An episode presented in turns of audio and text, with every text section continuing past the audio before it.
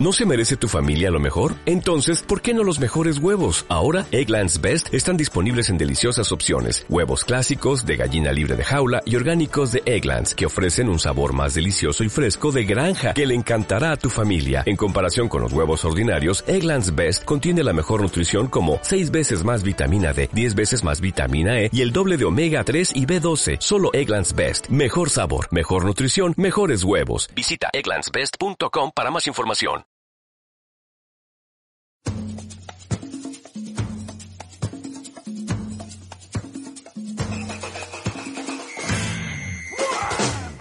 ¿Están listos para sentirse orgullosos de nuestro deporte?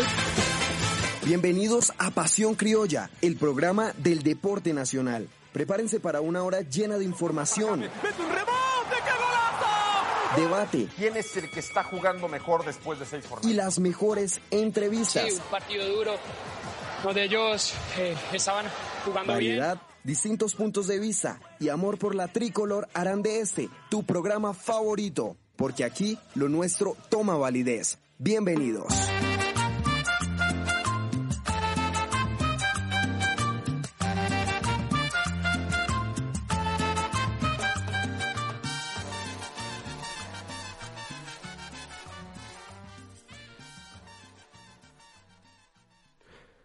Muy buenas tardes a todos nuestros oyentes que nos acompañan hoy acá en Pasión Criolla y sobre todo a mi querido equipo de trabajo que nos encontramos todos aquí reunidos en la cabina de Unisabana Radio.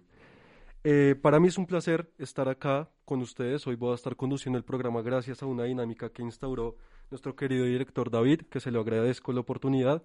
Y bueno, sin más preámbulos, vamos con la introducción. Michael, muy buenas tardes. ¿Cómo se encuentra hoy? Hola Juan Andrés, muy buenas tardes y muy buenas tardes a todos nuestros oyentes. Un poco emocionado por la convocatoria de la Selección Colombia, esta triple fecha que se viene y los demás resultados que se vienen en esta semana en el deporte colombiano. Es cierto, David, hubo una jornada bastante apasionada en todos los deportes colombianos. Qué pena, me confundí con Michael. Ahora seguimos con David. Eh, David, ¿cómo estás?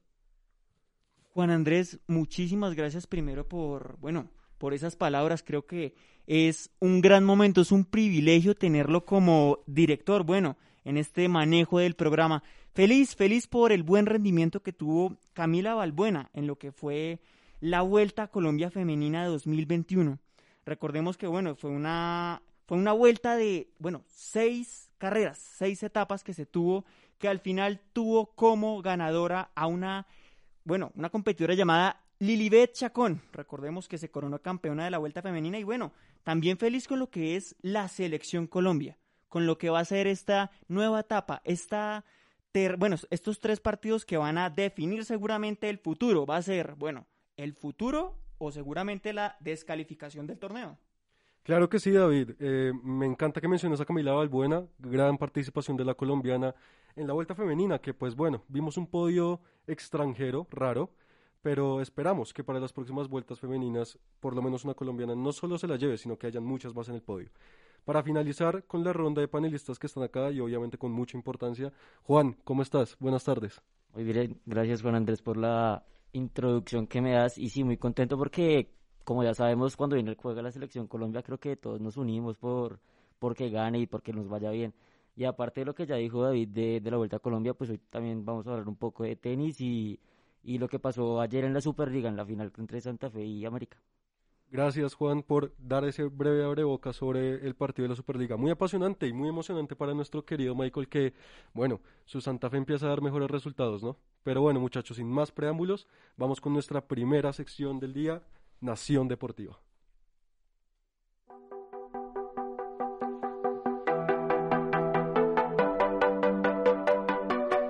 Nación Deportiva, aquí en Pasión Criolla.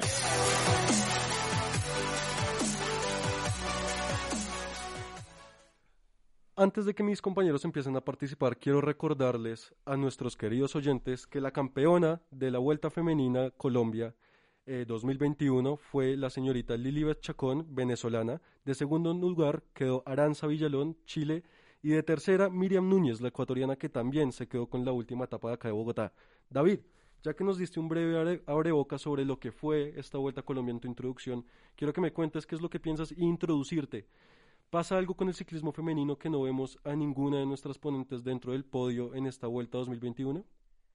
Bueno, Juan Andrés, ya que justamente empezó con ese tema, es importante destacar que incluso no solamente se ven afectadas las colombianas, siendo una competición directamente de Colombia.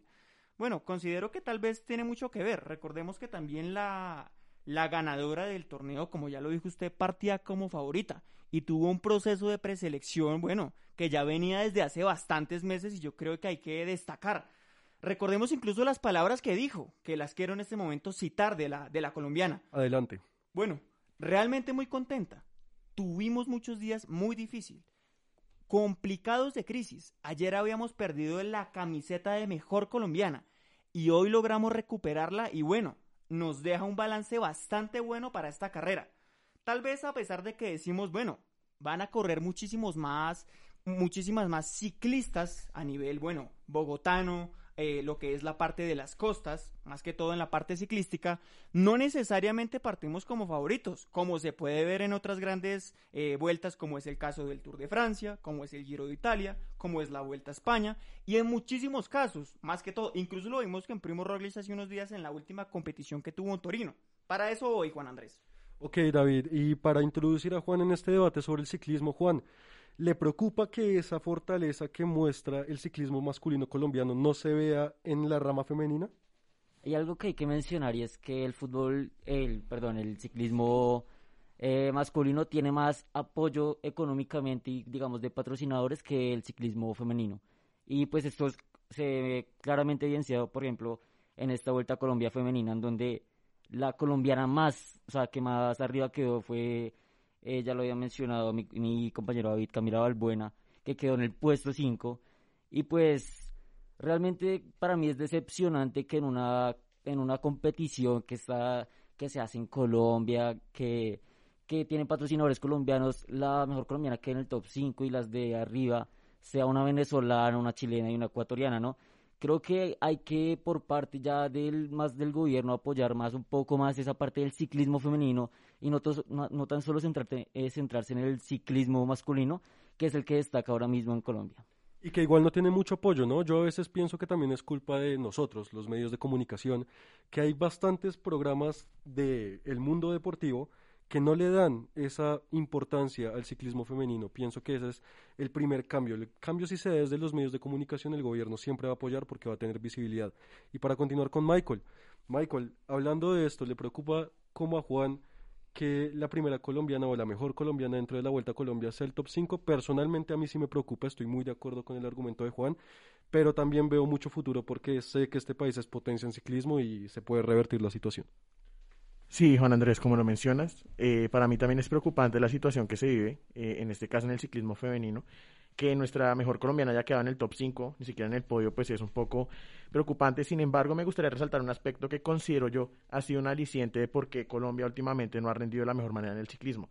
Y es que si se dan cuenta, Colombia tiene muy buenos sprinters, muy buenos escaladores, pero siempre le falta en las cronos. En las cronos Colombia nunca ha sacado buenos resultados, o al menos desde 2004, con ciclista Santiago, ahorita se me olvida el apellido.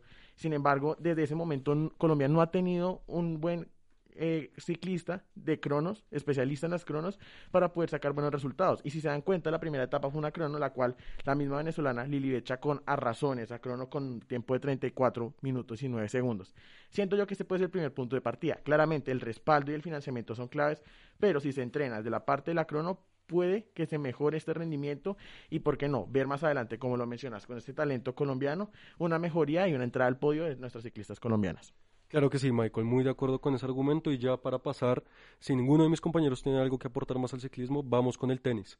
¿Por qué con el tenis? Porque si no saben, señores, eh, se va a disputar y bueno, para nuestros oyentes que no sepan, desde mañana arranca, por decirlo así, la fase oficial del Indian Wells uno de los torneos más prestigiosos a nivel ATP y WTA del circuito. Eh, quiero recordarles que este torneo a la campeona le da mil puntos, por lo que se considera como un máster dentro de la temporada del tenis. Este torneo estaba puesto para mayo, pero no se pudo hacer en mayo por diferentes restricciones de COVID. Y bueno, eh, los organizadores decidieron pasarlo para estas fechas. Tenemos dos colombianos en individual, María Camilo Osorio Serrano y Daniel Galán. Tenemos en pareja de dobles a Cabal y Farah. Para hacer un, un breve abrebocas de lo que va a ser y vamos a empezar con María Camilo Osorio. María Camilo Osorio juega hoy con Alexandra Sasinovich, la Bielorrusia. eh, que bueno, la última vez que María Camilo Osorio jugó contra una bielorrusa fue contra nada más y nada menos que Arina Zabalenka, ¿no? La número dos del mundo, que le ganó 6-0, 6-3 en Wimbledon y la eliminó. Y bueno, vamos a ver qué le depara a María Camilo Osorio en este Indian Wells. Les recuerdo que de ganar este partido le tocaría a María Camilo Osorio nada más y nada menos contra la reciente campeona del US Open, Emma Raducanu. Michael, para empezar, ¿qué crees que le depara a María Camilo Osorio en este arranque del Indian Wells? Bueno, siempre hay que resaltar que el hecho de que te vaya mal en una competencia tiene que ser un aprendizaje, una lección de cara a las futuras competiciones. Recordemos que no tuvo su mejor rendimiento en el, en el, en el Chicago Fall Classic. Esperemos claramente que rescate un mejor resultado. Eh, yo considero y, y, siento personalmente que puede que gane este partido.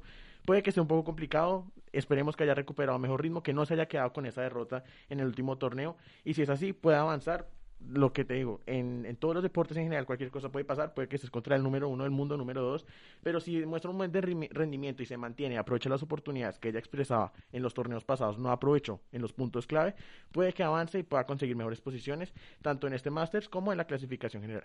Ojalá llegue una ronda superior y para darle paso a mi compañero David, quiero que no solo me cuente lo que él piensa sobre María Camilo Osorio, sino también de Daniel Galán, que el panorama de Galán es tal vez un poco diferente. Yo siento que es un poco más fácil el camino de Galán, igual sabiendo que va a ser muy duro. El partido de mañana de Galán es contra Jan Leonard Struff, el alemán que pues tampoco es que tenga tan buen resultado. Siento que es un partido asequible para él. Entonces, David, aparte de contarnos lo que piensa sobre nuestra tenista número uno, también cuéntanos sobre el hombre número uno en el tenis colombiano. Bueno, pues sinceramente, Juan Andrés, yo quiero apoyar mucho el argumento que me acaba de dar mi compañero Michael y es que también hay que resaltar que María Camila Osorio avanzó 110 posiciones en el ranking de WTA en el último año, en el 2021. Gracias, bueno, a lo que fue tal vez en su momento, buenas actuaciones, recordemos se metió en la, casilla, en la casilla 70, ganó el torneo de Bogotá en lo que fue el mitad del año y jugó en tres de esos en, esos cuatro Grand Slam que bueno lo dejó en la tercera ronda del Wimbledon sí David y para también aclararte, el torneo después del WTA del Charleston llegó hasta semifinal, o sea, fue una gran participación.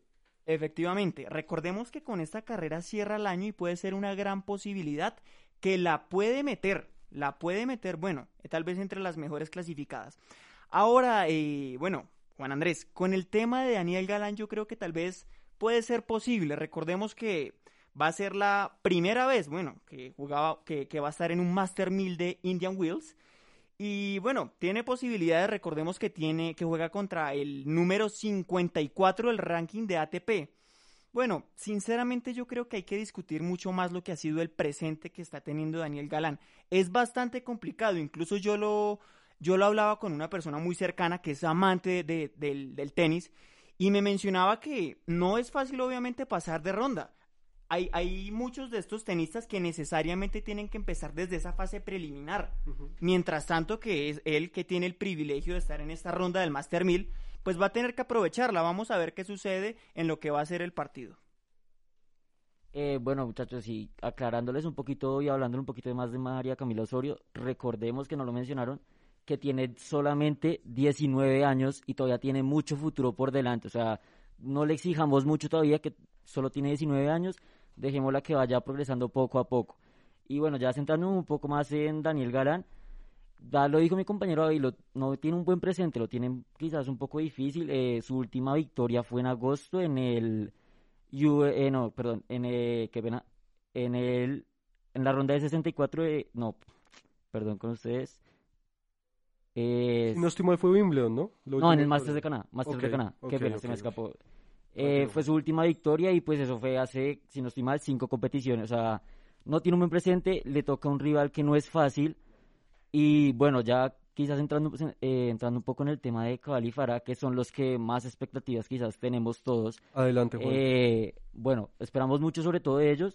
Han este año no han ganado mucho, digamos, pero sí han tenido buenas, buenas participaciones en las diferentes competiciones, llegando, si no estoy mal, a semifinales de de, de US Open y llegando a, otra, a cuartos de final de, si no eh, también Masters de Cincinnati. Claro que sí, Juan. Pues yo les doy mi perspectiva sobre el presente de estos tres tenistas colombianos no le tengo mucha fe. Sigo insistiendo acá, como dice Juan. Claro que tiene 19 años María Camila, pero necesita estar mejor apoyada. Les pongo el ejemplo que les ponía hace ocho días.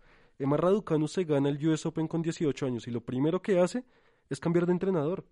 ¿Y por qué lo cambia? Porque, según ella, el entrenador que la llevó a ganar el US Open desde la cual, y un hecho que no ha pasado en el tenis nunca, que es la primera en la historia en conseguirlo, lo echa al entrenador que la lleva allá simplemente porque para ella no es el entrenador apto para que la siga llevándose el número uno. Necesita una mejora. Exacto, y esa es la mentalidad que yo creo que deberían tener los tenistas colombianos, Juan. Pienso que el único que realmente ha hecho ese cambio es Cabal con el entrenador sudafricano, pero Galán se queda entrenando con el hermano, eh, María Camilo Osorio se queda entrenando con Ricardo Sánchez, que es contratado por Colsanitas directamente, entonces, ¿hacia dónde queremos que vaya el tenis colombiano? Pero bueno, ya para terminar este debate y para dejarles esa pregunta a nuestros oyentes, ¿hacia dónde queremos que vaya el tenis colombiano? Voy a pasar con la Superliga, Michael. Tema muy interesante para usted, lo felicito hermano. Yo en verdad esperaba Santa Fe sin nada este año. Y parece que se acercan a lo que puede ser el único título que tengan en el año, Michael. Eh, por favor, adelante. Bueno, Juan Andrés, un poco desalentador tu panorama, tu intervención. Sin embargo, sí, muy orgulloso. Recordemos que anoche se jugaba en el Pascual Guerrero la ida por la Supercopa eh, de Colombia entre Independiente Santa Fe y América de Cali. Eh, mucha expectativa específicamente por los hinchas después de lo que había pasado en la final de liga el año pasado. Eh, se sentía un poco de, complejidad ante, ante este rival que pues siempre suele ser complicado en el Pascual Guerrero. Sin embargo, el remarcador fue 1-2 a favor del visitante. Recordemos al minuto 26 el primer gol de Carlos Sierra por parte de la América de Cali. En el segundo tiempo, Santa Fe sale a arrasar eh, llegando al minuto 55 con un gol de John Velázquez y al 81 de Jorge Ramos, el tan criticado delantero actual de Independiente Santa Fe. Esperemos que mantengan este ritmo, que puedan defender la ventaja en la vuelta en el Campín y, ¿por qué no?, conseguir el título que no sea el único de Santa Fe en este año. Juan Andrés, yo sé que en el fondo a usted le duele bastante que el León tenga la posibilidad de quedar campeón nuevamente en una Superliga. Recordemos, ya hablando del partido, bueno, yo considero que Santa Fe ganar nada más y nada menos que ante América en el Pascual Guerrero deja una imagen impresionante a pesar del mal momento que vive en liga. Frente a la parte táctica del equipo, quiero resaltar el posicionamiento que tuvieron Alexander Mejía y Carlos Sánchez. Dos jugadores que tienen un funcionamiento impecable en el equipo, que jugando en la misma posición tienen una forma de juego impresionante. La base y la estructura de juego que está teniendo Santa Fe es en la mitad del campo a partir de las, de las asociaciones que realizan con Sebastián Pedrosa, hacen que Santa Fe tengan opciones defensivas para poder conducir el balón hacia los delanteros. Todos sabemos que desafortunadamente en los últimos años tal vez el fuerte de Santa Fe no es el ataque.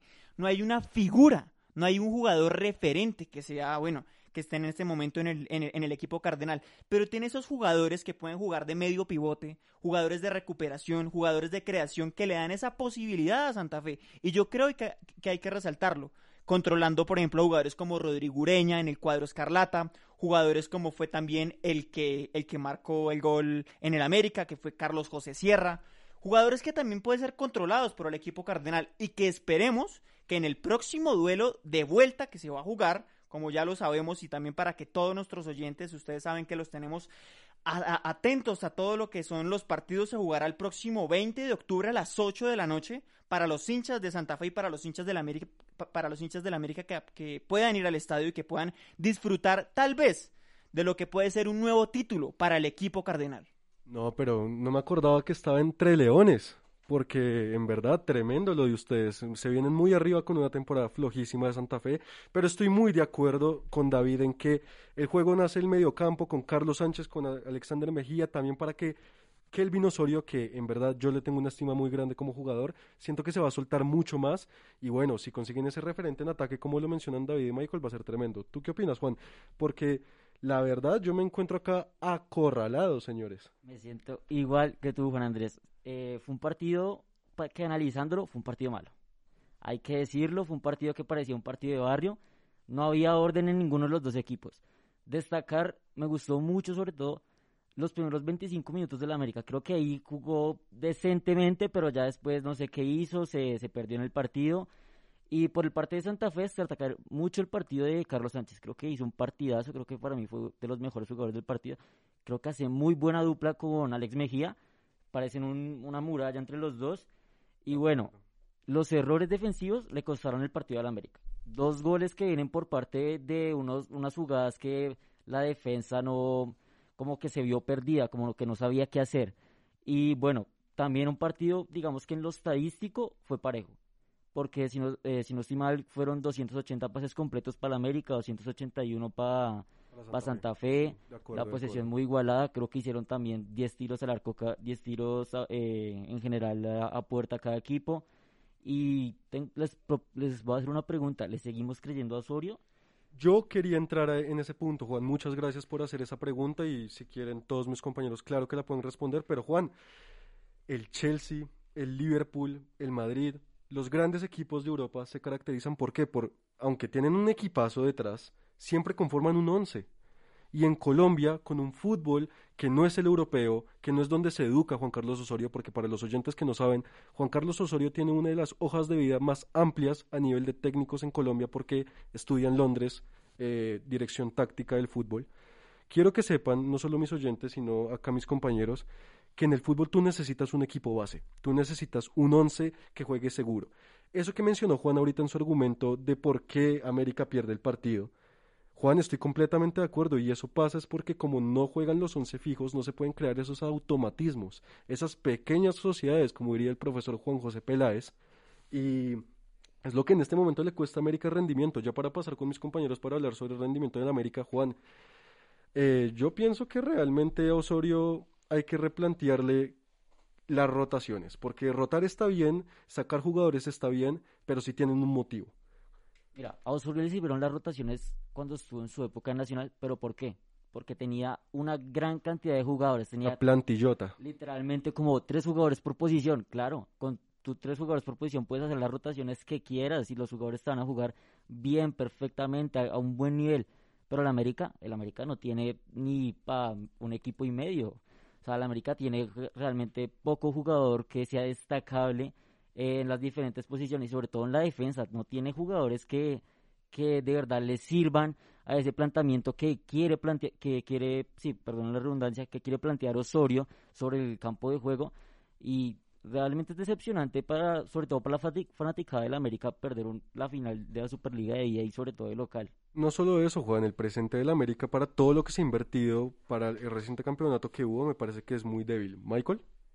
Eh, sí, pues claramente el América ahorita está en un declive, o al menos yo lo considero de la siguiente manera. Y es que antes del programa discutíamos con Juan Andrés el estilo de, juego que plantea el profesorio y, nos damos cuenta de que el nivel del fútbol colombiano, para empezar, no se compara con el nivel del fútbol europeo.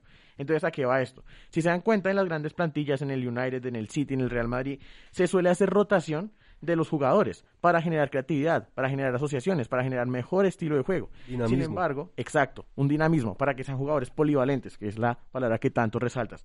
Sin embargo, aquí en Colombia no pasa lo mismo, porque los jugadores se ven muy arraigados a sus posiciones, siempre suelen presentar un rendimiento que suele ser creciente hasta cierto punto y eso suele afectar el resultado del partido. Muchos criticaron a Osorio, de hecho, porque durante el partido de la Superliga se vio que los mejores que estaban presentando resultados en el medio campo lo sacó, les, les metieron el cambio cosa que criticaron. Sin embargo, si se dan cuenta, él quiere hacer esto para probar con nuevas tácticas, para tratar de mejorar el rendimiento, cosa que no le funcionó claramente. Y aquí es un mensaje que, pues, si, si, si lo escuchan y para todos nuestros oyentes, e, es muy claro hay que dejar de intentar hacer este tipo de cambios porque el fútbol colombiano no se adapta a esta situación. Y si lo siguen haciendo, va a llevar a un declive aún más alto a la América de Cali, el cual, si bien es cierto, no tiene la mejor plantilla, con los conocimientos que tiene el profe, si los adapta y los utiliza como realmente funciona el fútbol colombiano, los puede hacer. ¿Por qué? Porque esa plantilla no tiene polivalencia para lograr hacer lo que él quiere y lo que está planteando en mente, al menos en las últimas jornadas. Michael, muy de acuerdo con ese argumento que expones y es básicamente lo que menciona Juan. Hay que conformar primero un once ideal y después sí salir a competir sobre todo en un fútbol tan básico como es el colombiano a comparación del fútbol europeo. David, eh, eh, aparte de todo eso que pasó y que todo lo que hemos mencionado del América, David, el León sí tiene las probabilidades de levantar esa copa en el Campín, porque es que, como le dijo Juan, el partido fue muy malo y el América se enchufa y lo gana. Recordemos que los santafereños son los que más lideran esta, la Superliga con tres títulos, ¿no? No, no, no, yo reconozco obviamente que Santa Fe en las finales, como ya hemos visto, sufre y tiene dificultades. Pero en este momento, viendo el presente del América, y miren, con lo que sucedió en el Pascual Guerrero, en la salida solamente, con lo que fue la escoltada que tuvieron que, que hacer, en este caso, el cuerpo de seguridad contra el técnico. Señores, contra el técnico, contra el mandamás, con la persona que obviamente dirige absolutamente las cuerdas, con el que, mejor dicho, el timón del barco. Y un equipo, obviamente, que en este momento tal vez no pasa la. Eh, se encuentra en la misma situación que tiene Santa Fe. Es noveno en, en, en liga. Yo considero que obviamente los partidos de finales, de encuentros directos, son muy diferentes. Pero si por lo menos América tiene, bueno, las agallas o tiene la posibilidad para ganar la Santa Fe, tiene que poner tal vez jugadores un poco más creativos. Podría ser el caso de Gustavo Torres, podría ser el, caso de la Reangulo, de Luis Alejandro Paz. Hay muchísimos nombres, ¿sí? Yo entiendo, e incluso lo mencionó en la rueda de prensa Pompilio Páez, que es el segundo que está en ese momento al, al margen y dirigiendo al cuadro escarlata, que se quiere tener un margen de juego eh, estable, que no necesariamente tenga que ser de rotaciones pero en el momento en que pierdes varios partidos y que pierdes ya una Superliga en el partido de ida, pues se tiene que hacer un, replanteamiento, porque si no, por obvias razones, no solamente pierdes partidos con el Deportivo Cali o partidos con Millonarios, sino que pierdes también un título muy grande. Claro que sí, David, estoy muy de acuerdo con ese argumento que das y pues bueno, vamos a ver cómo termina la resolución de eh, esta Superliga, que bueno, David, como tú bien nos dijiste, se disputa el 20 de octubre. Eh, ¿Me confirmas la hora? 8 de la noche, ¿cierto? Le voy a decir en este momento la hora. Se juega a las 8 de la noche el próximo 20 de octubre para que todos nuestros oyentes, como saben, a nosotros nos gusta siempre tenerlos dateados para que no se pierda ningún partido, ningún juego, ya sea de tenis o de ciclismo, claro que sí. Claro que sí, Pasión Criolla siempre va a ser tu aliado para recordarte todos los partidos. Aquí, a la 1 y 28, en la cabina de Unisabana Medios, les digo muchachos que se va a aprender este debate, porque arrancamos con Selección Colombia.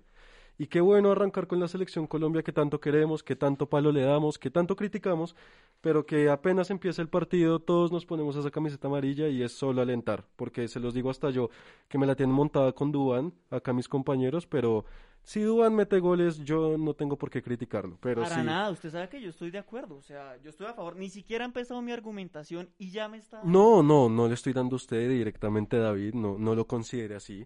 Pero sin más preámbulos, David, eh, continuemos con la lectura de la convocatoria. Para todos nuestros oyentes que no la tienen clara, eh, vamos a ir leyendo las distintas posiciones y les voy a ir preguntando a mis compañeros unas preguntitas que les tengo acá preparadas. En los arqueros nos encontramos, para mí, cubiertos. Nos encontramos cubiertos en la parte de arqueros. ¿Por qué? Porque siento que están los indicados. Ospina, Vargas y Aldair Quintana. Me parece que ahí no hay discusión. En la defensa tenemos a Carlos Cuesta, Daniel Muñoz, Davinson Sánchez, John Locumí, Johan Mojica, Estefan Medina, William Tecillo, qué pena, y Jerry Mina. Señores, para empezar con este debate, y le quiero hacer la pregunta primero a, mi querido amigo que tengo acá al lado, Juan. ¿quién falta? ¿Quién cree que le falta en esa defensa? Eh, ¿Quién siente que no debería estar, que no tiene rendimiento justo? El no personal me hace falta Jairo Moreno, sé que es por lesión, pero vamos a ver si Johan Mujica puede cubrirlo de una mejor forma. Personalmente no creo que haga falta alguien. O sea, si bien te podría decir algún cambio sería el de Oscar Murillo por John Lucumí, que no estuvo en la pasada convocatoria, pero creo que no hace falta ningún cambio. Creo que ahí como está está bien. Johan Mujica es un buen cambio para la posición de Jairo Moreno que recordemos, ya lo habías mencionado, está lesionado y no puede estar en la convocatoria. Johan Mojica viene en un buen presente, quizás no un, equipo tan bueno que viene en el Elche de España, viene jugando los ocho partidos, comenzando de titular, casi jugando los 90 minutos en todo, ya un gol, una asistencia. Y Johan Mojica, yo creo, aunque no creo que Rueda lo haga, yo creo que para mí Johan Mojica debería ser el titular antes que Tecillo, pero seguramente para Rueda sea Tecillo antes que Mojica. Eh, ¿Y por qué lo digo? Mojica cuando era la era Peckerman, Mojica destacó increíblemente en la selección. Era, sin no estimar, el titular junto con Fabras, creo que se turnaban partidos, bueno, no me acuerdo muy bien. Eh, estuvo en el Mundial de 2018, tiene experiencia mundialista. mundialista. Si, es, si bien es cierto, hace, si no estoy mal, dos años o tres, me falla la memoria, no está convocado a la selección, pero para mí él debería y antes que Tecillo en esa posición de lateral izquierdo. Muy de acuerdo, Juan. Yo pienso que Reinaldo Rueda no puede salir a defenderse. Juan Andrés, ¿quiere que les sea franco? Directamente, bueno, usted sabe que, bueno, a mí no me gusta realizar señalamientos, no me gusta hacer, bueno, usted sabe, mucho menos a jugadores que se merecen o no, bueno, estar en esta convocatoria. Lo que sí le voy a decir es que la clave de un equipo no se basa en los nombres de los jugadores, sino en cómo pueden todos unir esas habilidades técnicas, mentales y deportivas para sacar el mejor resultado. ¿A qué voy? Contamos con jugadores, como ya le dije, con jugadores con gran experiencia a nivel europeo, jugadores que ya saben que es estar en la selección Colombia, que son rápidos, que son técnicos. Ni siquiera le tengo que decir nombres porque ya todos lo sabemos. Suficiente inteligencia tienen para sacar un buen resultado favorable en el partido con Uruguay. Y con esto quiero partir. Todos sabemos que tenemos un partido bastante complicado el día de mañana con Uruguay, claro que sí. Pero no creo que obviamente la solución sea traer a James Rodríguez o traer a jugadores que no necesariamente tienen que estar. David, ya lo vamos a, tocar, pero pues lo menciono es por eso. No, de acuerdo contigo, vamos a ir yendo analizando posición por posición, línea por línea, pero creo que lo que expone Juan en su debate es perfecto. A mí me parece que Oscar Murillo sí había tenido los galones para estar dentro de esta convocatoria, me parece que ahí hay una desestimación por parte de Reinaldo Rueda, pero creo que acá los cuatro lo tenemos claro que el gran problema de Colombia no son jugadores, es el cuerpo técnico. Es la mediocridad que tiene a veces el cuerpo técnico para afrontar ciertos partidos. Nos dimos cuenta que cuando salió a atacar, que cuando salió a jugar con Chile, conseguimos el resultado que queríamos. Y ahora nos vamos a volver a encerrar es lo que dice Juan. Yo no creo que realmente Rueda le dé los galones a Mojica. Los debería tener porque juega con laterales de ataque. Pero no lo va a tener porque vamos a ver otra vez a Will Martecillo entrando en esa alineación titular, porque sabemos que a Rueda le gusta más una defensa estática. ¿Por qué? Porque como lo mencionó Tavares, a Colombia le gusta defender. Y ahí es donde yo digo, hay que sorprender al rival. ¿Sí o no, Michael? Sí, Juan Andrés, completamente de acuerdo con lo que mencionas. Eh, claramente Colombia tiene que salir a proponer un estilo de juego diferente, un estilo de juego especial y me gustaría resaltar, y concuerdo con todos ustedes con el hecho de que para mí Mojica debería salir de titular en el partido contra Uruguay. ¿Por qué? Porque tiene unas características creativas, unas características de ataque que claramente no posee Tecillo. Tecillo, y muchos lo han dicho, Tecillo juega el pelotazo, básicamente. Mientras que si se carga con creatividad las bandas, se tiene la posibilidad de sorprender al rival. Ya pasó en la Copa América, ya pasó con Lucho Díaz en la Copa América contra Uruguay, que esa banda izquierda la desbordó y la explotó hasta más no poder, un partidazo, el, de, el, del Guajiro. Siento yo que falta esa parte defensiva, no específicamente meterse, meter cinco hombres al fondo, meter tres hombres al fondo, pero sí tener esa capacidad de generar juego desde atrás. Ya también lo hablábamos con Juan Andrés. Colombia necesita generar juego desde atrás, lo suficiente para que no exista el nerviosismo, para que se puedan conectar las líneas y para que pueda llegar a definir si no depende únicamente de un Luis Díaz, de un Juan Guillermo Cuadrado o de un Falcao García. Y ahora que hablamos de la conexión del equipo, esto pasa por el medio campo y le quiero leer a nuestros oyentes los mediocampistas que van para esta convocatoria. Eder Álvarez Balanta, Gustavo Cuellar, Jefferson Lerma, Juan Fernando Quintero, Juan Guillermo Cuadrado, Mateus Uribe, Wilmar Barrios y Gerson Candelo. Y acá entro con Juan. ¿Hay carencia de mediocampistas creadores, Juan? Porque yo veo mucho mediocampista defensivo que tal vez sí nos ayuda para ese juego difícil, exigente, intenso que pues, se proponen las eliminatorias sudamericanas. Pero Juan, ¿será que nos quedamos cortos con solo traer a Quintero y a Candelo de creación? Y Candelo no es de creación. Exacto. Lo va por derecha. O sea, Tienes toda la razón. Prácticamente lo único que tenemos de creación es Juanfer. Tienes toda la razón. Y pues pensando un poco en el planteamiento de Rueda, todos sabemos que Rueda a veces sale con locuras, como poner a cuadrado de 10, que pues casi nunca le sale. Entonces no sé qué esperar. De momento te puedo decir que vi por ahí en, en, un, en un sitio que la última, la última alineación con la que Rueda hizo el entrenamiento de titular va eh, Díaz, Juanfer, Cuadrado.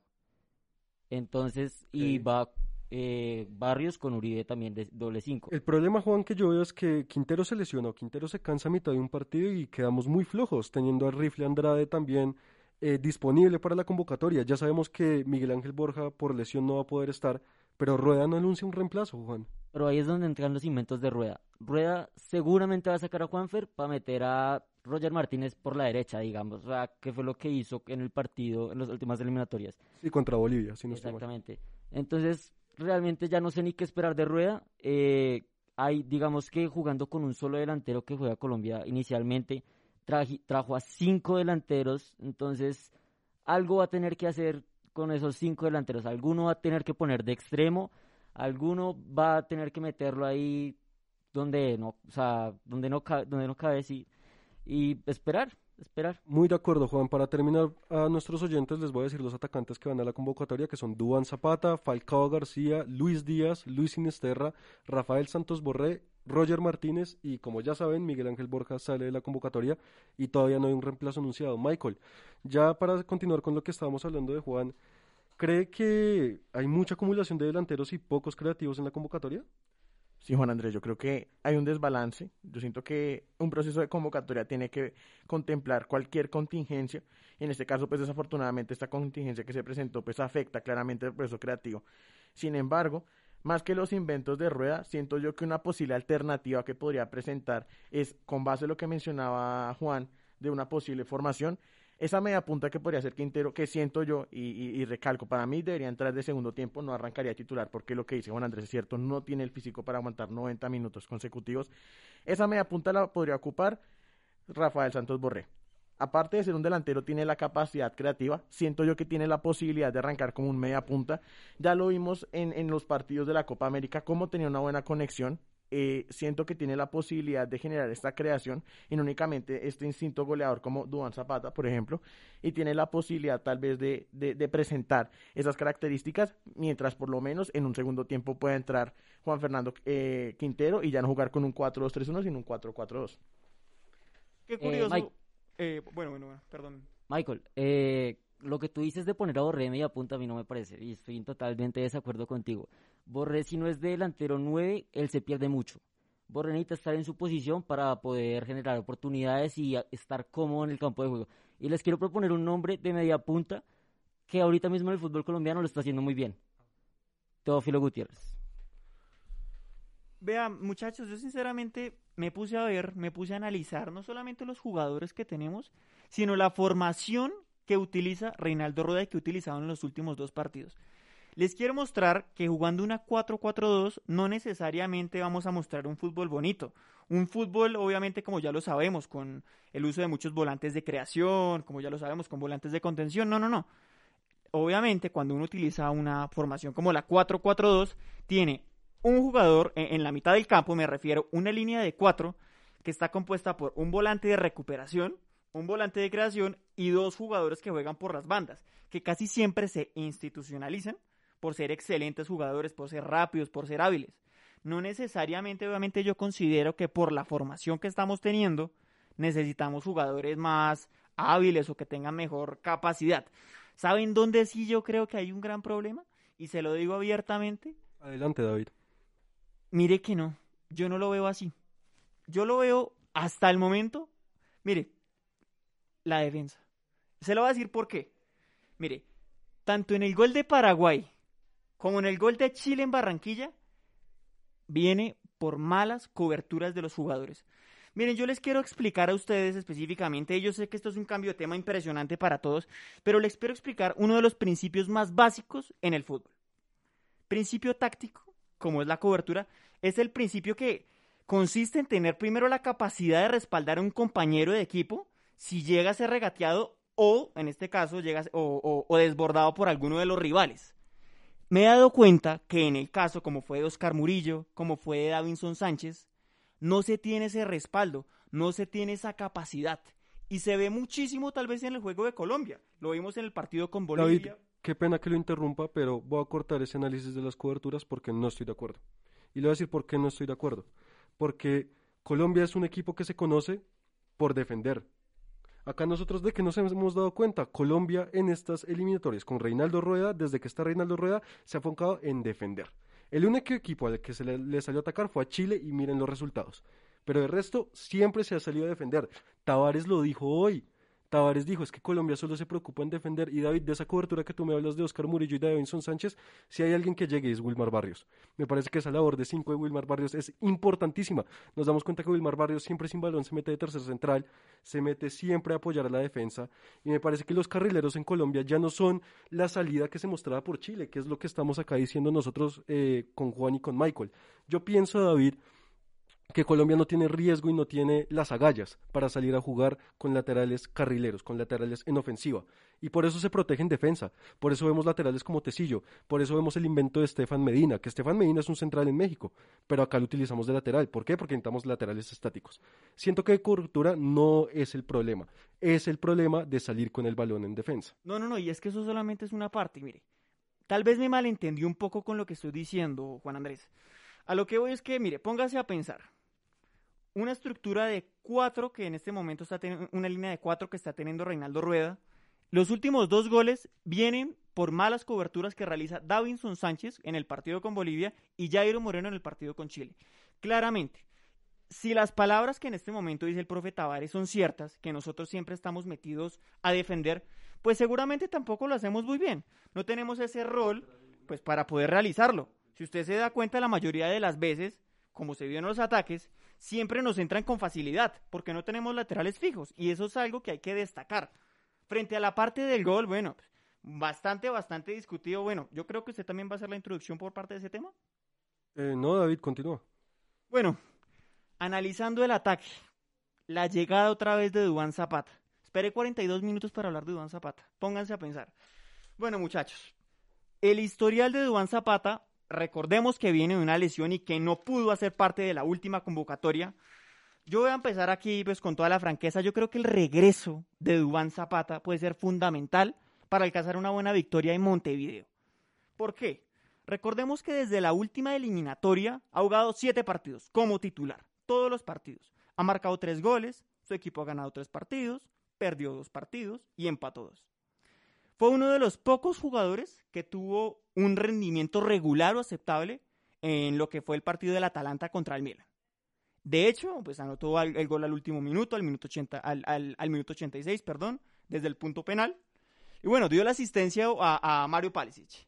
Me parece que tiene tal vez esa capacidad para, para comandar el ataque nuevamente. Es un jugador que a veces incluso lo discutíamos antes en el programa, que a veces sufre, que a veces tiene esos momentos buenos, esos, momentos en que no se encuentra en el partido. No sé qué piense Michael, porque yo creo que hay muchísimos nombres, como fue Roger Martínez, que lo usan de medio campo, como es el caso de, de Borré, como es el caso de jugadores que tal vez a veces no son usados, que no son fijos, y todos sabemos que la clave para un equipo es mantenerlo, no necesariamente encontrar realizando modificaciones. ¿O qué cree Michael? Bueno, yo creo que la clave está en la movilidad bien los resultados que está presentando Duan, pero yo siento que si se mantiene como un 9 fijo, con, con esa poca habilidad que suele presentar para colaborar en la creación de juego, no va a aportar mucho. Porque puede que la esté rompiendo en Europa, pero si llega aquí la selección Colombia y no da buenos resultados, ¿de qué sirve convocarlo a él? Ese es el punto. Y ya para, en la defensa, siento yo que en la parte de la defensa, esa respuesta de cobertura la tiene Eder Álvarez Balanta su rendimiento en el club de Brujas está mostrando más que suficiente, que con de modo de 5 junto con Wilmar Barrios tiene la capacidad para poder presentar la situación y cubrir y mejorar la capacidad defensiva de la selección. Y ahora bien, dando paso a lo que sigue, hay que recordar que el día de mañana Colombia juega en Montevideo contra Uruguay, así que me gustaría conocer un poco qué perspectivas tienen al respecto, cuáles ideas tienen, cuál podría ser una formación y cuáles son las estadísticas que se presenta de Colombia en eliminatorias. Para dar, para dar comienzo a este debate sobre el partido de Uruguay, quiero conocer primero la opinión de Juan, porque la verdad ya lo hemos planteado mucho, ya hemos discutido las variantes tácticas que se ven tanto en ataque como en defensa, pero Juan, ¿cuál es eh, la estrategia adecuada para salir a jugar con Uruguay? Ni siquiera dime una formación como tal, si es que no la tiene, si la tiene adelante, pero ¿cómo cree usted que debe ir parado Colombia para enfrentar a este poderoso Uruguay? Colombia, bueno, empezando por el arco. Ospina, lateral izquierdo, ya lo había dicho. Johan Mojica, centrales para mí Jerry Mina con Cuesta. Davinson Noah. Eh, lateral derecho, vamos con Muñoz. Doble 5, vamos con Mateo Zuribe y Wilmar Barrios. Eh, como 10 va, voy a meter a Juanfer eh, para que comience, creo que lo va a hacer Rueda. cuadrado por derecha, Luis Díaz por izquierda y Falcao como delantero centro titular, Zapata no va, Zapata no juega bien en la selección Colombia, muchachos. Pero porque no darle la confianza, pues le pregunto, le pregunto, perdón, lo pregunto, pero me interesa saber por qué.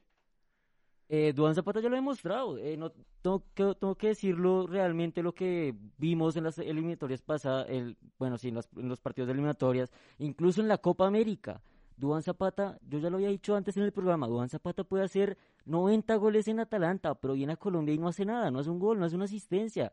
O sea, muchachos, no más Duan Zapata. Falcao ahorita en el Rayo Vallecano está imparable. Démosle la oportunidad a Falcao. Falcao ya tiene mucha experiencia, sabe hacer goles, sabe moverse por el campo, ya estado en la selección muchísimos partidos, el goleador de la selección. Falcao tiene que ir de titular. Puedo estar de acuerdo con ese argumento, pero yo que siempre le he dado palo a Duan Zapata, considero que esta temporada está levantando más la cabeza, como les decía a mis compañeros, hace más pausas, hace más pases. Siento que es un delantero que entra bien. No lo mataría de entrada, como tú dices, Juan. Siento que de alguna que otra manera, como lo mencionó David, hay ciertos registros tácticos dentro de un partido que sí acomodan a Duan Zapata dentro de esta alineación y que a mí me parece que sobre todo cuando falta un delantero nueve, como lo vimos ya que es el principal de la selección, que para mí es Miguel Ángel Borja, pues un suplente como Duan Zapata me parece que en verdad suma más que resta. ¿O qué opina Michael? Bueno, yo creo que eh, pues el punto clave aquí va a ser el desborde. Yo siento que no puede ser un 9 fijo, un 9 que esté estático en el área, eh, porque pues ya lo hemos resaltado en programas anteriores. La era del 9 fijo con Falcao García se acabó. Aquí tiene que ser mayor movilidad, mayor creación, mayor desborde.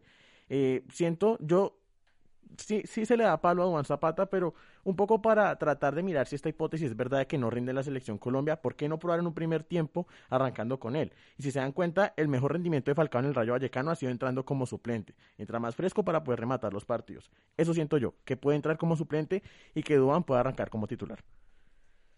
Pues Michael, la verdad se me parece una buena alternativa y para darle paso a mi compañero David que lo vemos que sí defiende con muchas bases a Duván Zapata. A mí me gustaría conocer, no solo, ya nos ha hablado mucho sobre cómo cree que debería jugar con Uruguay, pero para darle paso a mis compañeros y sobre todo a la mesa, a, bueno, a nuestros oyentes en el debate, es el partido de Brasil.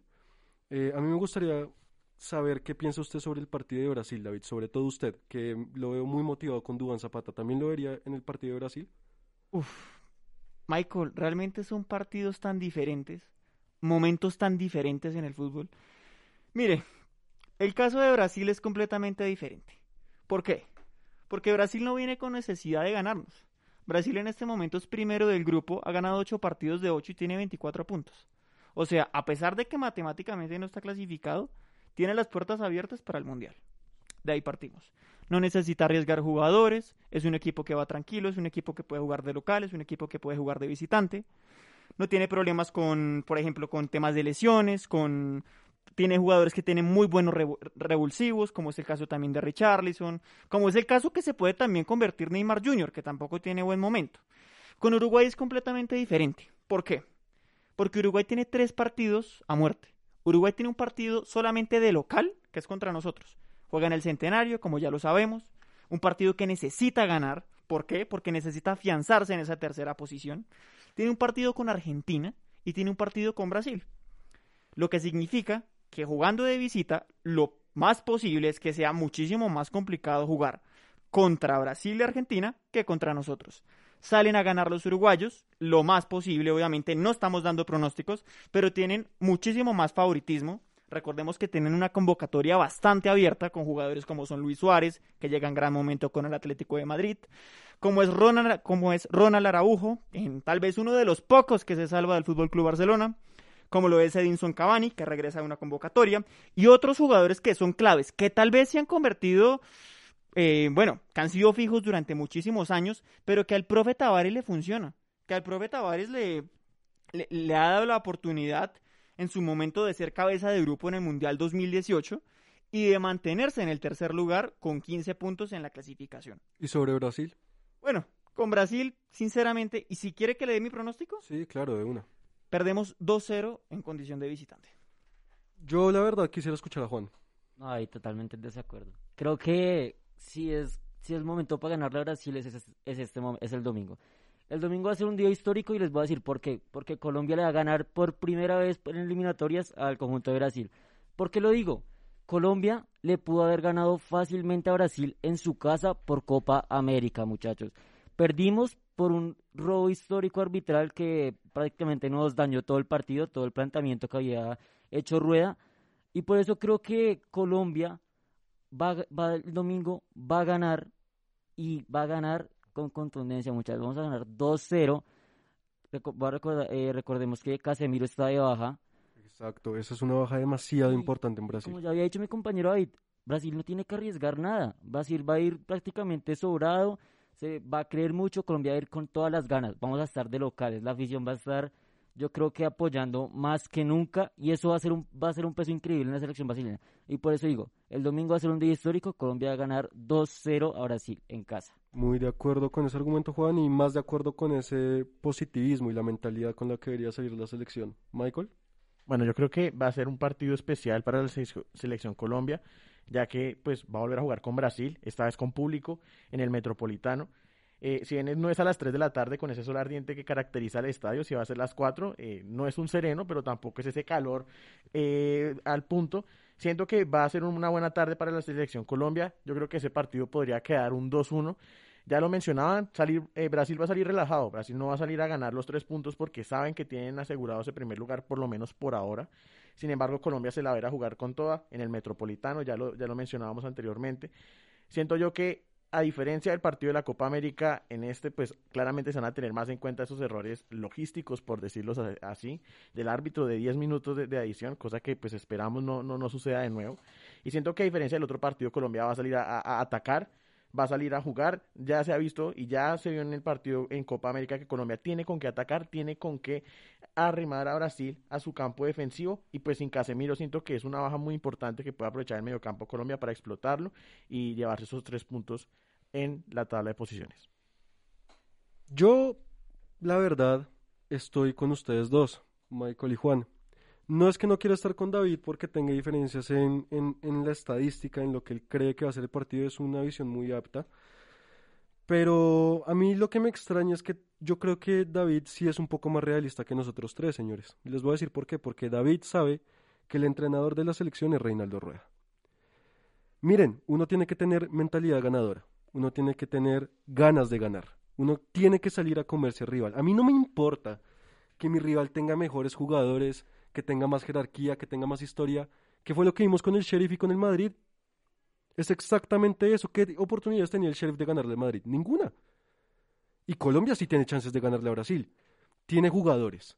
Tiene jugadores de la talla mundial, tiene jugadores de la talla que tú quieras. Además de tener eso, tiene un técnico que sí está capacitado, es un técnico mundialista, es un técnico que fue campeón de Copa Libertadores, que sí, yo entiendo que su proceso en Chile no haya sido el mejor y que no me gustan las tácticas que utiliza con Colombia, me parece un técnico cobarde. Pero me parece que Colombia sí tiene las herramientas para poder ganar este partido, porque lo demostramos con Chile.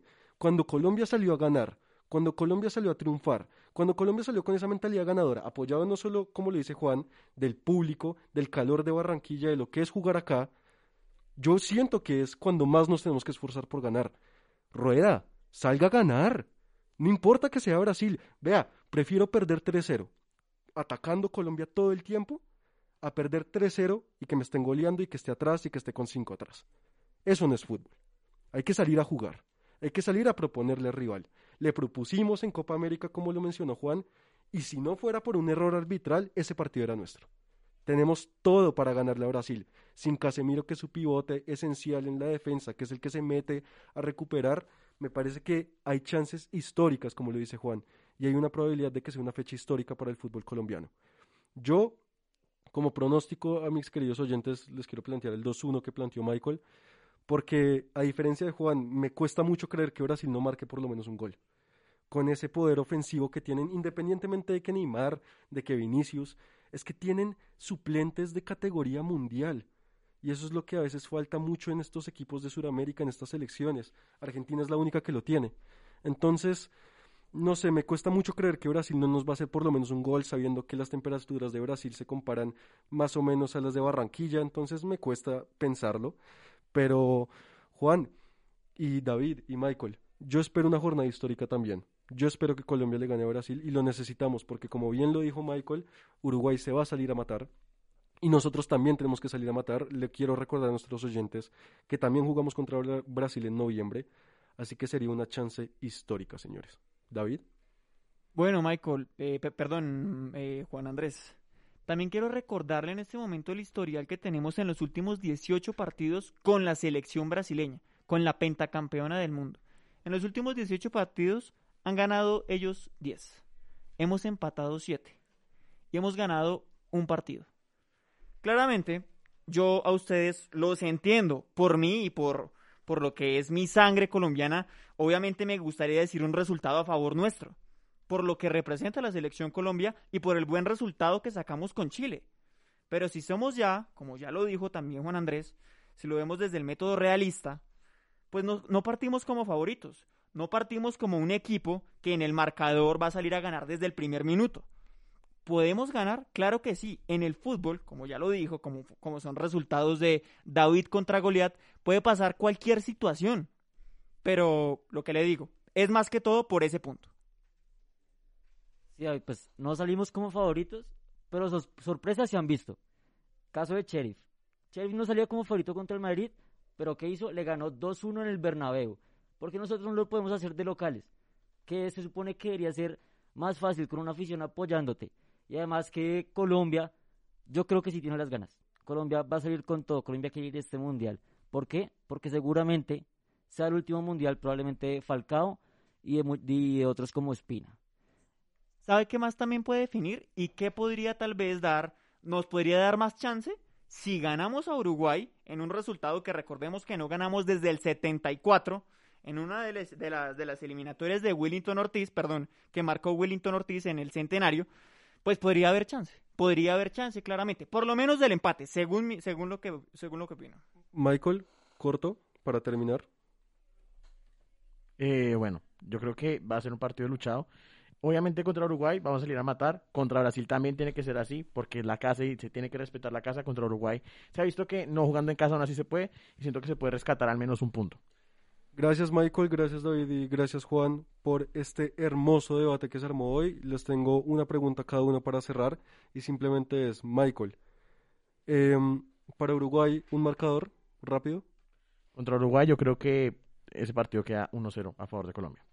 El goleador en el partido de Uruguay, David.